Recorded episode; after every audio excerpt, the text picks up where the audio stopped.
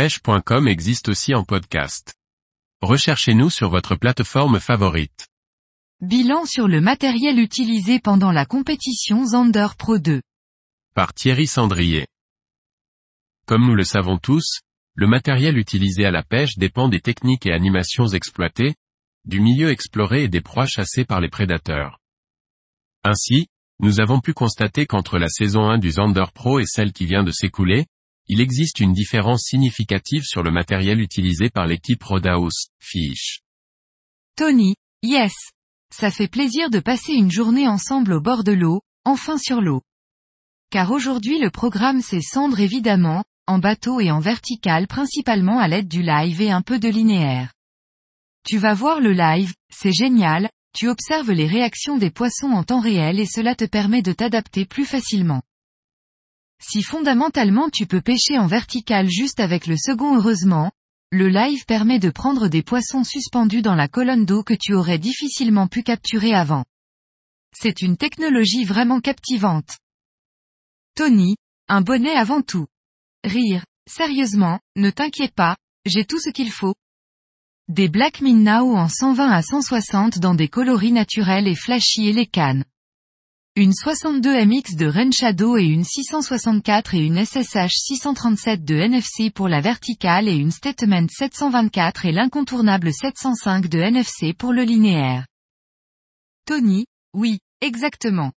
L'année dernière nous avions utilisé ces trois blancs, mais nous avons changé. Pour la saison 2, ce sont les statements 766 de Road Builders Republic et les 807 HM de North Fork Composite qui ont une autre préférence. En réalité, ce n'était pas quelque chose de prémédité, mais comme l'année dernière nous sommes partis avec un gros fagot de cannes et de nombreuses boîtes de leurre pour s'adapter aux exigences des poissons et du milieu. On avait tout ce qu'il fallait et au final on a utilisé ces deux modèles, car les cendres étaient orientées sur des grosses proies, notamment les BM 140 et 160. Et parce qu'on avait aussi besoin de longueur pour la pêche du bord pour avoir un excellent contrôle de la bannière. Pour nos utilisations, le statement était parfait en bateau et le 807 du bord. Tony. Oui et surtout avec les connexions qu'on a, notamment Pedro et Stéphane, on a toutes les informations en amont pour faire une présélection pertinente du matériel qui va bien. Et on emmène toujours un petit supplément histoire ne pas manquer ou si la pêche change. Tony. Ah oui. Rire. Cela faut éviter. Tony, tout particulièrement le blue électrique. C'est un coloris qui fonctionne toujours bien dans les lacs espagnols. On a constaté une belle différence sur ces coloris par rapport à des couleurs fluo qui n'étaient pas aussi efficaces. Cela correspond bien aux ablettes présentes dans le lac et aux eaux souvent claires, même si là ce n'était pas forcément le cas. Le blanc a bien fonctionné aussi, un grand classique. Cela répond aussi à la stratégie que l'on a adoptée cette saison.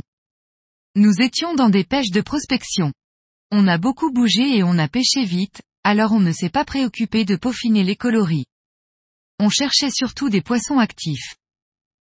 Tony. L'année prochaine on y retourne et c'est déjà filmé. Sans trop spoiler, on part toujours avec des blancs qui ressemblent, car on s'est orienté sur des lacs de barrage. Mais on a aussi emmené des nouveautés comme la SSH 637 de NFC SSH pour sharpshooting. C'est un super blanc qui bosse super bien avec des très gros leurres, mais avec lequel tu prends beaucoup de plaisir même sur des petits poissons. Il a pas mal tourné ce blanc.